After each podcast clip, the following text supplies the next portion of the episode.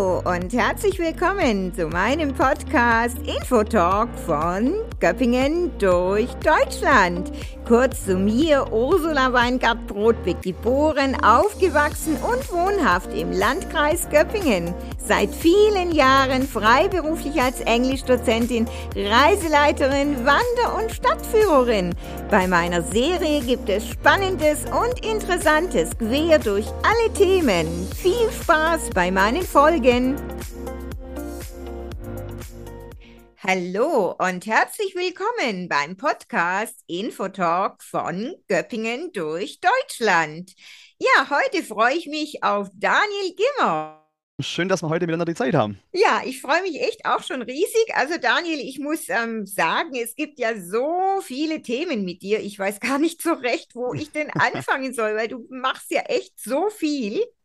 Ja, da ist tatsächlich ein bisschen was dran. Ähm, bei mir ist es, denke ich, einfach so, ich kann mich relativ leicht für viele verschiedene Dinge begeistern. Und ich bin mir ziemlich sicher, hätte der Tag nicht nur 24 Stunden, dann, dann gäbe es sicher noch das ein oder andere zusätzliche Thema.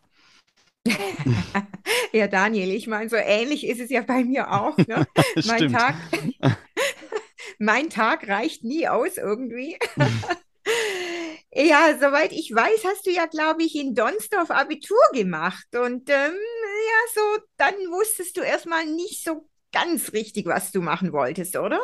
Ja, das stimmt allerdings. Ähm, nach meinem Abi, da ging es jetzt erstmal an die Uni nach Stuttgart ähm, zum Lehramtsstudium. Nach dem Motto, mach, was der Papa macht. Außerdem hast du auch viel Urlaub, also in Form von Sommerferien und Co.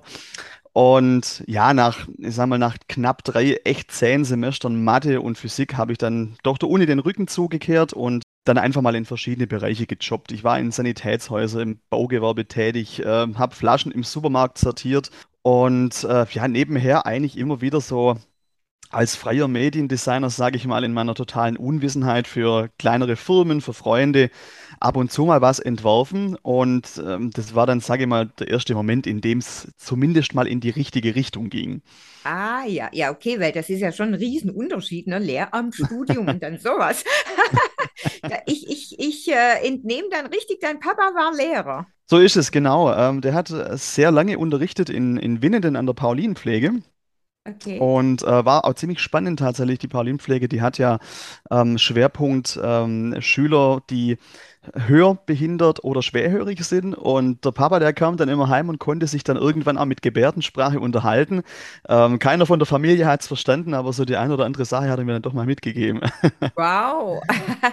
Kannst du da noch was davon? Ich sag's mal so, ja, man merkt sich ja in der Regel immer die Dinge, die nicht unbedingt öffentlichkeitstauglich sind.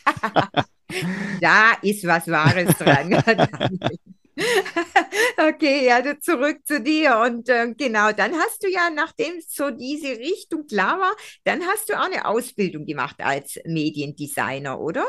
Genau, richtig. Also ähm, im Endeffekt, also ich sage mal so, bei mir war es immer so, ich war immer ein relativ kreativer Freigeist und ähm, hatte zusätzlich auch noch eine, eine Grundaffinität zur Computertechnik. Ähm, ich bin 84 geboren, das heißt, ich habe im Endeffekt diese ganze Technik live äh, miterlebt, wie die sich entwickelt hat und ähm, fand ich immer sehr spannend und ähm, glücklicherweise war es im Endeffekt auch so, meine Eltern haben mir da auch sehr, sehr viel Freiraum gelassen, äh, mich da selber zu finden und es gab da jetzt nie so den direkten Druck, dass die Eltern gesagt haben, das und das musst du jetzt machen, jetzt gib mal Gas. Zwar hat äh, die Mama schon immer oft gesagt, der Bub, der sitzt zu viel am Computer und äh, der Papa, der meint ja auch mit dem Medienzeugs, da verdienst du doch eh kein Geld. Ähm, aber zum einen waren es, muss ich auch sagen, echt ganz andere Zeiten damals noch und zum anderen war ich dann irgendwann nach meiner Ausbildung doch froh, dass sich der Papa geirrt hat in dem Bereich. Mhm. Ja, das kann ich mir vorstellen. Weil so ein bisschen, ich denke mal, so ein bisschen regt es ja schon immer zum Nachdenken an, ne? Die Eltern sagen Ja, absolut. Also absolut, es, ja. es, es, ist so, ne? Also ich denke, da gibt es kaum jemand, der, der das von der Hand weiß, genau.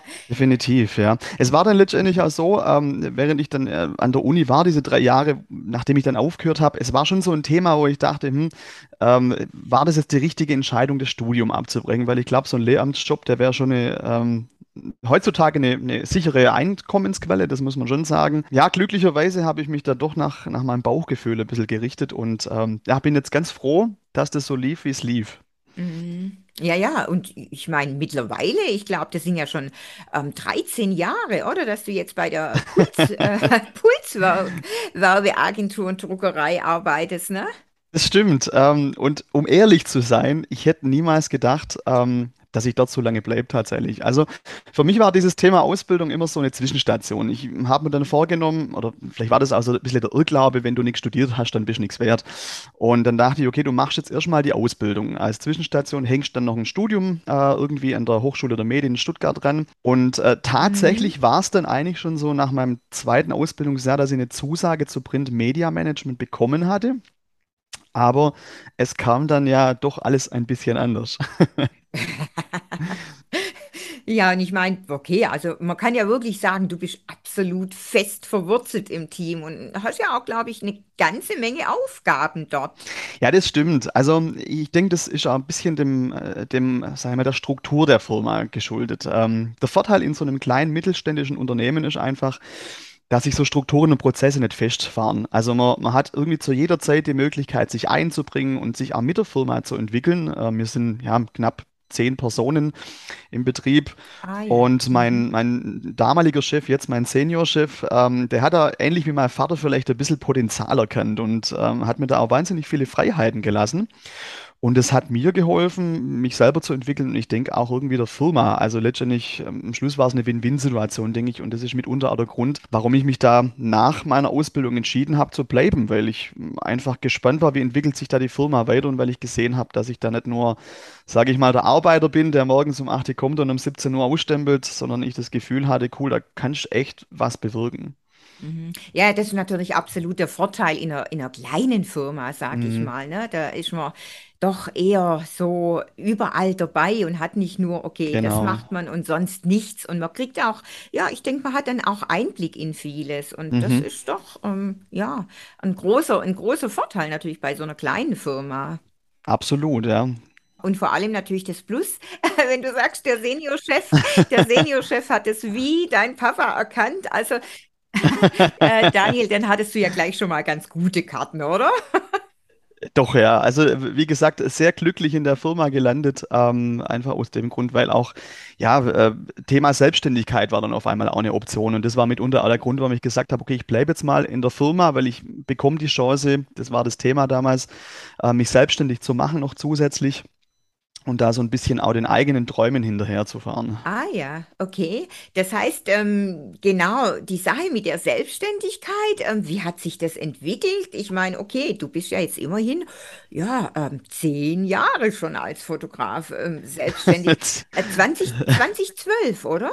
Ja, das ist in der Tat richtig. Und immer wenn ich das hörte, denke ich mir so, verdammt, das ist aber echt schon eine ganz schön lange Zeit. Da geht es manchmal rasend vorbei. Also, Ja, ähm, aber da, Daniel, hast, hast du dann schon Jubiläum gefeiert? das ging völlig an mir vorbei tatsächlich. Ähm, meine Partnerin, die hat mir das auch mal von, von ein paar, ich glaube, Monaten mal gesagt. Ich so, Mensch, schon zehn Jahre Jubiläum. Und dann dachte ich, scheiße, stimmt, sie hat recht. Ähm, so schnell vergeht die Zeit. Also, es ist tatsächlich immer ganz knifflig, ähm, das so zu erfüllen, wann war denn wirklich der, der, der Übergang da und wann ging das los wirklich mit der Selbstständigkeit? Weil ich habe ja irgendwie so nebenher immer schon ein bisschen was gemacht. Ähm, die Firmengründung, die war dann tatsächlich, wenn ich es richtig weiß, am 1.1.2012, also mit dem eigenen Gewerbe. Aber es war eigentlich schon ein bisschen mehr ein, ja, ich sage mal, ein Kaugummiartiger Übergang. Also man kann jetzt nicht äh, direkt sagen, am Tag X habe ich jetzt gesagt, so, jetzt geht's los. Aber was ich sagen kann, ist tatsächlich, ähm, sage ich mal, die Fotografie, die ging wirklich jetzt ähm, vor zehn Jahren für mich richtig los. Und äh, im Endeffekt war der Anstoß, der Stein des Anstoßes eine gute Freundin, die Nadine Nähr, äh, falls die mal mithören soll, die Grüße in die Heimat. Die hat mich damals tatsächlich gefragt, und das war ein ganz spannendes Eisen. Äh, die hat mich gefragt, ob ich mir vorstellen kann, ihre Hochzeit zu fotografieren. Wieder jegliche Erwartung, ich habe dann zu ihr gesagt, bist du wahnsinnig. Wenn ich das verhau, dann waren wir die längsten Zeit Freunde. Und ich wollte es absolut nicht machen. Also ich habe versucht, um diesen, diesen Krug rumzukommen, die Hochzeit zu fotografieren, aber sie hat mir so richtig locker gelassen und ein bisschen Überredungskunst eingesetzt. Und am Ende habe ich dann gesagt, okay, komm, dann riskieren wir's. Und äh, glücklicherweise, wir sind immer noch nach wie vor befreundet. Und der Schwabe würde dazu sagen, es war echt ganz schlecht, ja. Ähm, Okay. Das war dann so der Einstieg zu der ganzen Sache. Und dann, ähm, sagen wir, dann ging es relativ schnell. Und dann wurde aus einer Hochzeit dann drei äh, im nächsten Jahr und dann fünf. Und dann kamen irgendwann dann Business-to-Business-Projekte zusammen äh, dazu. Und ich war dann auf Fortbildungen, habe auch viel durch Auto, autodidaktisches Arbeiten gelernt, mich informiert, neues Equipment gekauft, so wie es oft ist. Und ja, immer wieder ging dann der Kreislauf von vorne äh, los. Und ja, jetzt sind zehn Jahre auf einmal rum. Wow. Also das heißt, Nadine, sie wohnt nicht hier, weil du sagtest, Grüße in die Heimat. Ja, ich denke, äh, die Göppinger, wenn die den, den äh, Podcast hören, dann gehen die Grüße nach Dunsdorf, da wohnen sie nämlich, das ist die Heimat sozusagen. Okay. Also nur das Lautertal. Ja, Ja. Alles klar, also schon hier. genau, genau. Ja. Sie wird eine der ersten sein, musst du ihr natürlich sagen, oder das kriegt sie bestimmt mit. Unbedingt, unbedingt. Da würde ich sie darauf Genau, wenn, hinweisen. wenn auch noch ihr Name genannt wird, Mann. Ich meine, das ist ja auch nichts ganz Alltägliches, oder? Naja, ich glaube, an die erste Hochzeit erinnert man sich schon als Fotograf. Ähm, das geht einem nicht so, Ja. so schnell verloren, weil man ist einfach ähm, super aufgeregt gewesen. Man, man, ich weiß es noch, also die, die, die Nacht davor, ich glaube, ich war wahrscheinlich aufgeregter als das Brautpaar. Ich konnte nicht schlafen, ich war hellwach. Ähm, ich bin dann morgens irgendwann so aus meinem Halbschlaf aus dem Bett gestiefelt und ich hatte echt Panik vor dem Tag, weil ich dachte, oh Gott, oh Gott, heute kommt's drauf an. Ja klar, ich meine, man will es ja wirklich gut machen, eben bei, bei Freunden, ne? Das ist halt dann schon klar. ganz besonders. Ähm, ja, ganz, ganz klar. Aber ich meine, dann gibt es ja eigentlich zwei Jubiläen, Daniel. Ähm, dann gibt es ja für die Nadine war ja jetzt dann auch zehn Jahre Hochzeitsjubiläum. Das, das stimmt, die hatte wohl der zehnte Hochzeitstag in dem Zusammenhang. Siehst du? Also, naja, also ich meine, bei deiner, bei deiner Firma, also bei Pulswerk, bist du ja auch total äh, vielseitig unterwegs, ne? Ich meine, einmal machst du ja Firmen, dann bist du für Privatpersonen wieder für verschiedene Shootings. Wie ist es bei Pulswerk? Da machst du aber keine Hochzeiten oder machst du auch Hochzeiten? Also Pulswerk ist im Endeffekt ähm, wirklich eher der Business-to-Business-Bereich, muss man sagen. Also da geht es dann wirklich um Firmenshootings ähm, im Bereich Architektur, Image, äh, Porträt-Shootings, ähm, Produktfotografien und, und, und. Ähm, alles, was so Privatperson betrifft, das geht dann natürlich eher in die, in die Geschichte, die ich dann mit meinem ähm, eigenen Standbein, sage ich mal, mache. Mhm, mhm. Aber das war auch für, der, für Pulswerk jetzt nie ein Thema, dass du das ähm, so nebenher, der Selbstständigkeit. Also ich denke mal, es war damals tatsächlich so, als ich das in, äh, in Raum geschmissen habe, da war das natürlich schon ein Thema. Man muss immer ganz ehrlich sein, wenn sich äh, ein Mitarbeiter in einer Firma dazu entscheidet, in einer ähnlichen oder sogar gleichen Branche zu arbeiten, dann äh, wird es natürlich schon spannend für einen Arbeitgeber, weil der sich dann auch natürlich vorstellen kann, der Daniel Gimmer, der macht im Prinzip jetzt nebenher so sein eigenes Gewerbe auf, baut sich das auf und irgendwann sagt er dann mit dem Know-how, das er sich über die Firma angeeignet hat, macht's gut, ich bin jetzt mal der direkte Konkurrent wie gesagt, also mein damaliger Chef, der Dieter Wagner, der hat ähm, mir da einfach vertraut und ich wiederum habe im Prinzip auch dieses Vertrauen erwidert und habe gesagt, also wenn wir das gemeinsam machen, dann bleibe ich der Firma treu, ähm, bleibe da im Prinzip als Mitarbeiter an Bord und hänge mich da weiter rein. Aber für mich war das immer so, ich, ich habe das einfach gebraucht, mir so nebenher was aufzubauen, wo du dann wirklich eigene Entscheidungen treffen kannst, wo du ähm, dir wirklich Ideen schaffen kannst und vielleicht ein paar Projekte anpacken kannst, die du jetzt über die Firma nicht direkt machen könntest. Und das ist ja auch das Hochzeitsthema.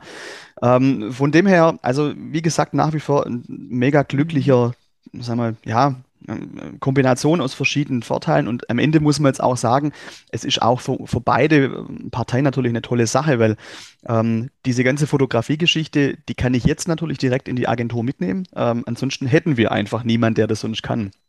Und so Mhm. profitiert irgendwie auch jeder, jeder letztendlich von dieser Symbiose. Das ist richtig. Das ist, wie gesagt, eine, eine, eine tolle, glückliche ähm, Kombination, ja, muss man schon sagen. Also, ja, ich meine, wie viel, wie viel Stunden kannst du das irgendwie abschätzen? Was, was bist denn du so die pro Woche nebenher tätig? Ich meine, das ist ja sicherlich auch unterschiedlich. Ich meine, jetzt ist ähm, Oktober, da sind wahrscheinlich die meisten Hochzeiten, sag ich Ja. mal, ähm, over. Und ich denke, insofern ist das natürlich schon sehr unterschiedlich, könnte ich mir vorstellen. Ja, definitiv. Also ähm, man kann es jetzt nicht ganz konkret beziffern, weil es einfach eine, sage ich mal, eine sehr variable Angelegenheit ist. Ähm, natürlich habe ich meine 40 Stunden bei Puls, war ganz normal unter der Woche. Dann kann ich mich im Endeffekt immer entscheiden, ähm, je nachdem, wie einfach die Auftragsdichte nebenher noch aussieht, ob ich dann viel Zeit in meine Selbstständigkeit investiere oder ob es mal ein bisschen weniger ist. Klar, im Sommer war natürlich jetzt High Life. Also wenn man es grob überschlägt, jedes zweite Wochenende eine Hochzeit. Ähm, das heißt, das sind dann in der Regel schon mal acht bis zwölf Stunden weg. Dann kann man noch mal zusätzlich rechnen, die gleiche Zeit an Bearbeitung und Nachbereitung und ähm, dem ganzen Prozedere, das halt noch zusammenhängt. Und dann kommt man eigentlich schon mal locker flockig bei einer Woche manchmal auf 70 bis 80 Stunden, weil ich ja zusätzlich zu den Hochzeiten ja noch ein paar andere Projekte habe. Aber ich muss immer sagen, es macht mir immer noch mega viel Spaß und ähm, bin aber auch froh, wenn ich sag mal solche Wochen nicht unbedingt die Regel sind, weil äh, ich habe auch noch ein paar andere Dinge, die ich gerne in meiner Freizeit mache. Ja, ich meine, 70, 80 Stunden, das ist auch ganz schön ordentlich, muss man ja schon sagen.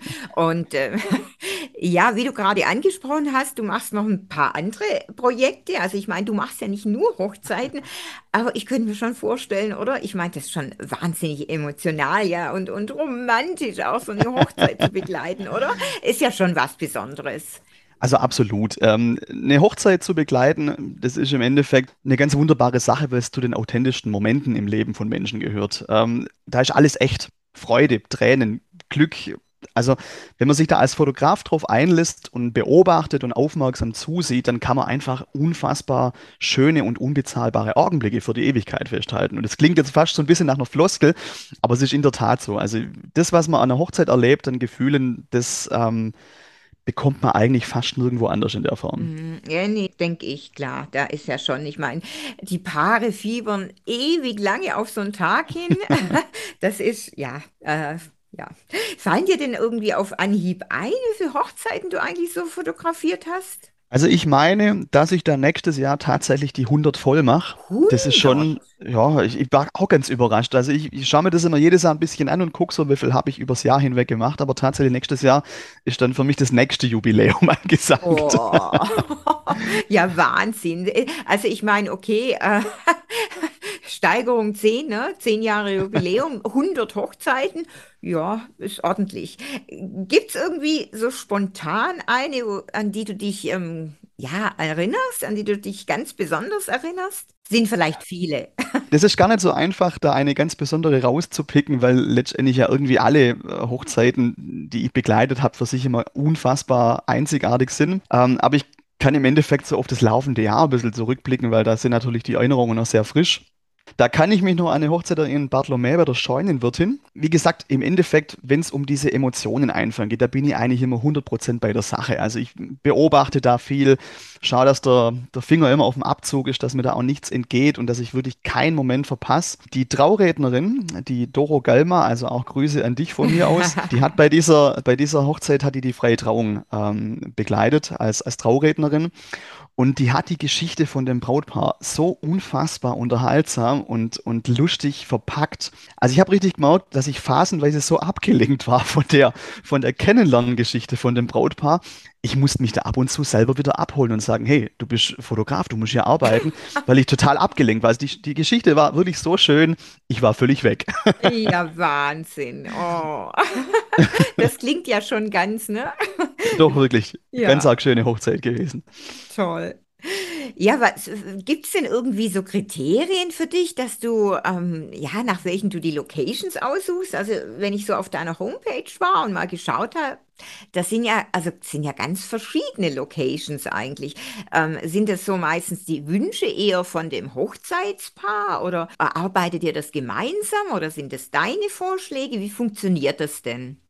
Also in den meisten Fällen ist schon so, dass mich das Brautpaar fragt, ob ich irgendeine Idee fürs Paar-Shooting habe. Und ähm, nach zehn Jahren, sage ich mal, da hat man schon so ein paar Spots, die man einfach sehr gerne nutzt, wenn man weiß, die funktionieren extrem gut. Trotzdem kommt es natürlich auch mal vor, dass ich bei manchen Hochzeiten zum ersten Mal vor Ort bin, ähm, weil ich einfach die, die Regionalität nicht kenne und dann auch ein bisschen improvisieren muss. Und äh, im Prinzip kann man meiner Meinung nach aus jeder Location was rausholen. Ähm, was viel, viel wichtiger ist als die Location, ist tatsächlich gutes Licht. Mhm. Da kann ich dann auch mal, sage ich, aus meiner Komfortzone raus und an Orten tolle Fotos machen, die im ersten Moment gar nicht üblich wirken. Also beispielsweise eine, eine Fußgängerzone in der Tübinger Altstadt oder einfach mal in einem alten Internat in Ludwigsburg, das jetzt nicht sofort die typische Hochzeitslocation ist, aber wenn man ein bisschen experimentiert und weiß, wie Licht funktioniert, dann kann man da wirklich aus jeder ähm, Location was ganz arg Tolles machen. Mhm. Ja, das denke ich, ne? Man muss ja, ja einfach mal ein bisschen äh, ausprobieren, experimentieren. Ja, das ist ja nicht 0815, ne? Man geht da hin und dann, ja, so jede, ich denke, jedes Paar ist anders, jede Hochzeit ist anders und dementsprechend auch. Und man, man, du bekommst ja auch sicherlich immer neue Ideen dazu, ne? Ja, also das Spannende muss man echt auch sagen, dass natürlich, wie du schon erwähnt hast, jedes Brautpaar ist irgendwie anders. Und ähm, ich denke auch, dass das wirklich einer der ganz großen, ähm, sage ich mal, Faktoren ist, um gute Fotos auch zu erreichen. Große Herausforderung, die du als ähm, Hochzeitsfotograf hast, ist wirklich zu schauen, dass du das Brautpaar abholst. Für jedes Brautpaar ist in der Regel, es gibt natürlich Ausnahmen, aber in der Regel ist es die erste Hochzeit. Das heißt, das Brautpaar weiß nicht so richtig, was kommt halt auf mich zu. Es ist das erste Hochzeitsshooting. Also das Brautpaar sagt, oh Gott, was muss ich denn da heute jetzt alles machen? Was verlangt mir vielleicht der Fotograf ab? Und da besteht echt der Trick einfach, dass ähm, man den, den Stress und den Druck rausnimmt beim Brautpaar und dass die, die zwei, die haben ja alles, was sie brauchen für gute Fotos. Die sehen an dem Tag super aus, die haben die richtigen Emotionen im Bauch und alles, was ich dann als Fotograf machen können muss, ist wirklich dieses Gefühl nach außen zu transportieren und festzuhalten. Und das ist manchmal tatsächlich der Trick, einfach die Lockerheit dem Brautpaar zu vermitteln, dass sie sagen, so jetzt filmen wir uns wohl, jetzt können wir uns richtig lieb haben und machen schöne Fotos. Ja, das ist richtig, dass genau diese Momente dann Genau, ähm, genau. rauskommen, ne? Solche, ja, besonders emotionale und so weiter. Naja, okay, aber eben, du machst ja nicht nur die Hochzeiten, es gibt ja, ja, ganz andere Unternehmensbereiche noch. Ich glaube, auch Immobilien hast du schon gemacht oder im Sportbereich bist du unterwegs, oder? So, so ein bisschen querbeet. Das stimmt, ja. Ähm, ich würde mal behaupten, dass die vor allem von dir jetzt genannten Bereiche ein bisschen geradliniger sind. Eine Hochzeit, das ist immer was, das ist, sage ich, sehr schöpferisch kreativ. Also man kann nicht nach einem Schema F arbeiten, sondern man muss im Prinzip die Herangehensweise immer wieder ein bisschen neu erfinden. Und ähm, bei Image-Shootings oder Architekturaufnahmen für Unternehmen oder auch Porträtaufnahmen, da bleibt man in der Regel immer etwas sachlicher. Also es äh, wird mehr reproduziert, es ist nüchterner und das ist letztendlich auch die Erwartungshaltung, die eine Firma hat. Es soll nicht viel experimentiert werden. Es, es Firmengebäude und die dazugehörigen Räumlichkeiten, die sollen sachlich dargestellt werden. Die Mitarbeiter von der Firma und einem Unternehmen, die sollen einfach sympathisch dargestellt werden. Und da gibt es dann auch eher mal, ich sag mal, wirklich eine, eine richtige oder eine falsche Herangehensweise, was bei einer Hochzeit nicht unbedingt der Fall ist. Mhm. Also was mich so persönlich interessieren würde, also wie viel Fotos so im Durchschnitt macht man denn, ähm, damit wirklich ein gutes Ergebnis rauskommt? Klar, auch das ist sicherlich wieder unterschiedlich, aber ja, vielleicht im Groben, weißt du, sind es 20 Fotos und man hat ein gutes, sind es vielleicht mehr, sind es 100 oder gar noch mehr, damit man sagen kann, also da, wenn ich so viele mache, da sind sicher ein paar gute dabei. Ja, also das hängt natürlich jetzt auch wieder ganz vom Auftrag ab. Ähm, wenn ich beispielsweise eine Architektur- oder Produktaufnahme mache, dann reichen da von jeder Einstellung, sagen wir mal, fünf bis zehn Aufnahmen. Das Gebäude ist statisch, das bewegt sich nicht, genauso wenig wie das Produkt. Und wenn man da seine Technik im Griff hat, dann, dann gibt es auch relativ wenig Ausschuss. Bei einem Paar-Shooting oder bei einer Hochzeit, das sieht schon ein bisschen anders aus. Ähm, da kommen in eins bis zwei Stunden mal locker 600 bis 800 Fotos zusammen. Okay. Aber Vor allem halt bei dem Bereich Paar-Shooting, wenn das Paar sich bewegt, wenn man da ähm, viel experimentiert. Und ähm, ja, ich bin mir sicher, da gibt es mit Sicherheit auch Fotografen, die das genauso gut mit 100 oder 200 Auslösungen schaffen. Bei mir ist es persönlich immer so, ich habe lieber mehr Auswahl, weil den Moment, den kann ich nicht reproduzieren. Ja, das heißt, ich kann nicht mal so zwei Wochen später sagen, Mensch, der Kuss in der Kirche, der fehlt, lasst uns das nochmal machen. Mhm. Ähm, aber bei mehr Auswahl kann ich einfach wirklich das Allerbeste nachher aus der Einstellung rausholen. Und bei so vielen Emotionen, da sind es manchmal echt kleinste Nuancen wie ein leichtes Lächeln im Mundwinkel oder ein ganz inniger kurzer Blick beider Partner, wenn sie sich anschauen. Und ähm, diese One-in-a-Million-Shots, die will ich halt auf gar keinen Fall verpassen. Deshalb heute in der Digitalkameratechnik lieber öfters draufhalten, dann länger aussortieren, aber einfach dann den, diesen speziellen, ganz besonderen Moment nicht verpassen. Mhm. Ja, ist natürlich richtig, weil, ach Gott, wenn man privat Fotos macht und dann sind es, ja, sag ich mal, dann sind es fünf, dann denkt man, oh Gott, wie schaue ich denn wieder? Augen zu, äh, komisches Lachen oder, ach, irgendwie ja, ne? Also man ist ja da natürlich nicht zufrieden, aber ja gut, das ist ja, das ist ja auch ein ganz anderes Thema. Also. Äh, ich kann mir vorstellen, du hast ja bestimmt auch verschiedene Kameras oder was sind so deine Favoriten? Also ich meine, klar, Marken wie Nikon oder Canon oder, oder was arbeitest du? Also ich bin selber Canon-Nutzer, muss ich sagen, aber ich denke, dass sich da die, die Marktführer mittlerweile nicht mehr wirklich die Butter vom Brot gegenseitig nehmen. Also es ist egal, ob, ob Sony, Nikon oder Canon, die Technik, die ist mittlerweile einfach so weit und ausgereizt, ähm, dass es, denke ich mal, deutlich leichter geworden ist, richtig gute Fotos zu machen. Und ähm, da spielt dann keine Rolle wirklich, welcher Hersteller ist es letztendlich. Und das merkt man tatsächlich auch so ein bisschen am Wettbewerbsnachwuchs. Es gibt momentan, glaube ich, so viele neue Fotografen, äh, wenn ich so manchmal in Instagram äh, rumschaue oder in Facebook, wie es die letzten Jahre nicht gab auf einmal. Das ist sehr mhm. spannend, das zu beobachten. Mhm. Ja, ist richtig. Also ich wundere mich auch immer irgendwie, wie viel. Also muss ich ganz ehrlich gestehen. Also ja. Ich finde es tatsächlich aber gar nicht schlimm. Also ich, ich muss auch sagen, es, es gibt schon ein paar Fotografen, ähm, zum Ende, ähm, ja, Dennis Schmid aus Wiesgoldingen auch ganz frisch dabei, aber der bringt auch frischen Wind mit, mit dem habe ich jetzt auch mittlerweile schon ganz guten Kontakt. Und ich denke immer, das belebt letztendlich auch die Branche wahnsinnig. Also es gibt genug Aufträge für alle, da sind wir uns einig, weil ich glaube, es wurde noch nie so viel Wert gelegt auf Fotos, wie das jetzt in der, sage ich mal, in der ja, Gesellschaft und in der Zeit ist, in der wir uns momentan befinden. Und ich denke, man kann da nur voneinander lernen und ähm, muss da sich nicht Sorgen machen, dass man dann irgendwann keine Aufträge mehr hat. Ja, und dann gibt es ja nochmal eine ganz andere Sache, nämlich ähm, das Projekt mit Tobias Fröner zusammen, der schließlich ja auch schon ja, ich glaube, 13 Jahre Berufsfotograf ist. Ne? Mhm. Und ich glaube, es war bei ihm ganz ähnlich wie bei dir. Der ist, glaube ich, auch über Umwege so dazu gekommen. Und naja, jetzt habt ihr ein ganz tolles ähm, gemeinsames Projekt, nämlich die Löwenblicke. Davon genau. spreche ich natürlich.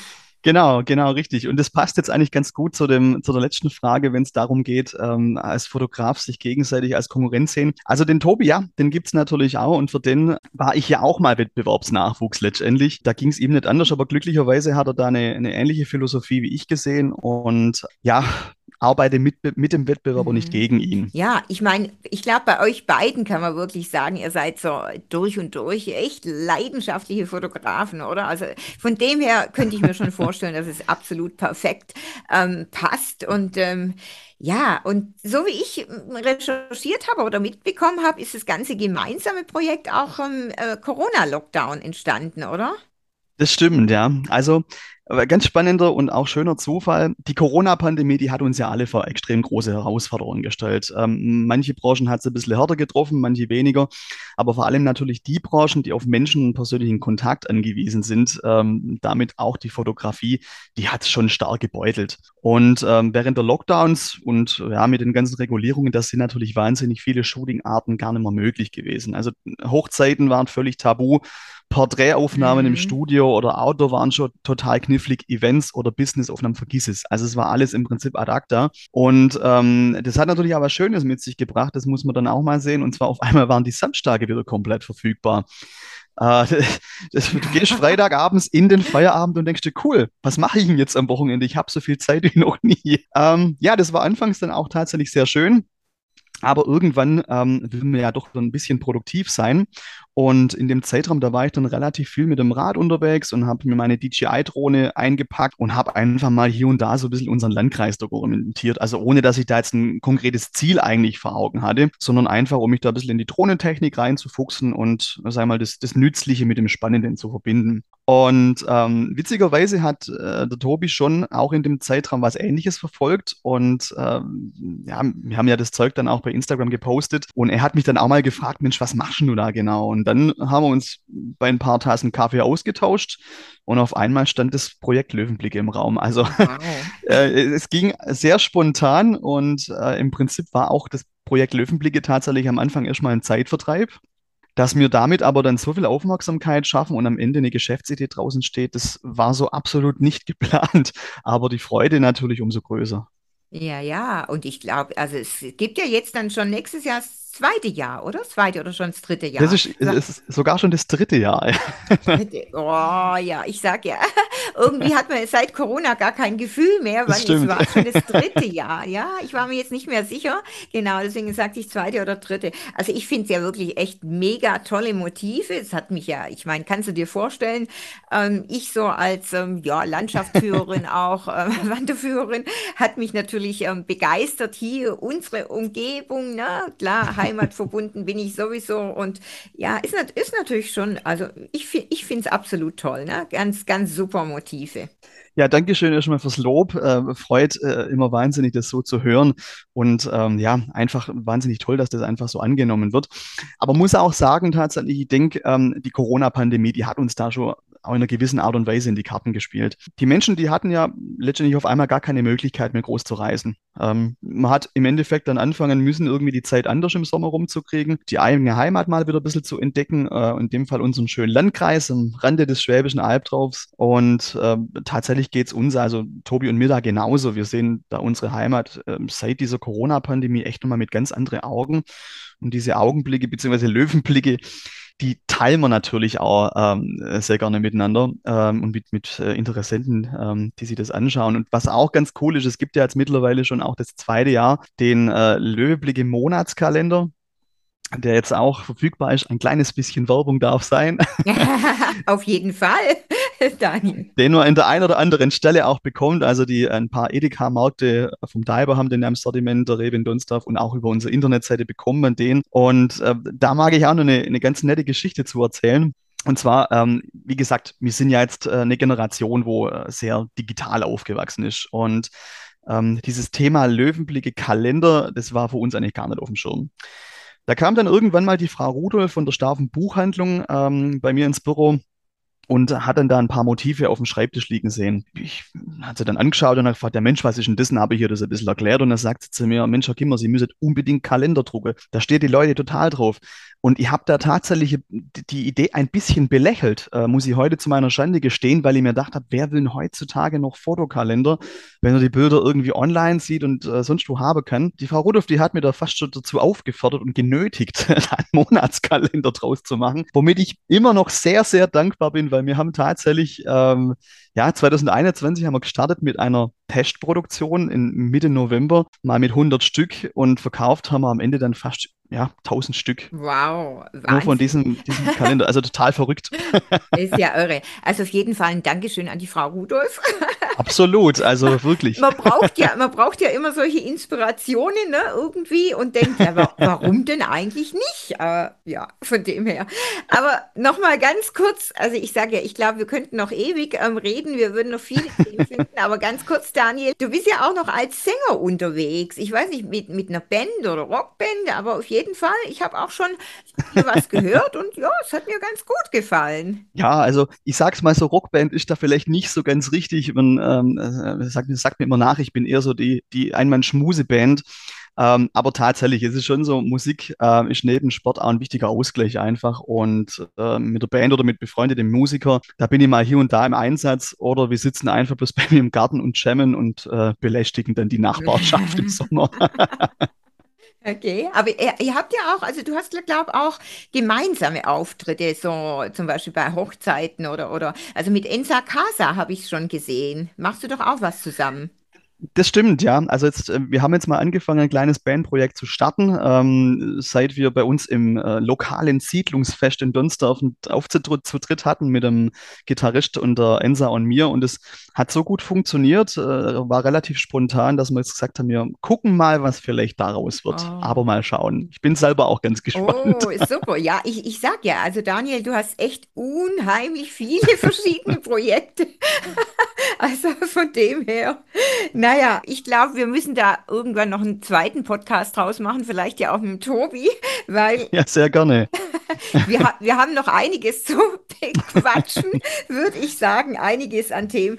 Aber für heute, hm, würde ich mal sagen, machen wir vielleicht vorerst mal Schluss. Yes. Und ähm, ja, ich glaube, für die Hörer war es auch mega oder wird es mega spannend sein, was du so alles machst. Ja, da bin ich mal gespannt. Bestimmt. Also dir ganz herzliches Dankeschön, Daniel. Ja, sehr gerne. Auch dir vielen lieben Dank für die Zeit. Also hat äh, mega viel Spaß gemacht. Und klar, und an die Hörer dann natürlich ähm, nachher, also wenn es euch gefällt, lasst natürlich eine super gute Bewertung da. Ist uns natürlich auch wichtig. Ich freue mich immer über die Feedbacks, die so manchmal kommen. Ach, ich habe den gerade gehört und so und so. also Daniel, dann nochmal, wie gesagt, vielen lieben Dank und ähm, mach's gut. Bis bald ja, dann mal wieder. Du auch. Bis dann, mach's gut, Ursula. Tschüss. Ciao, ciao.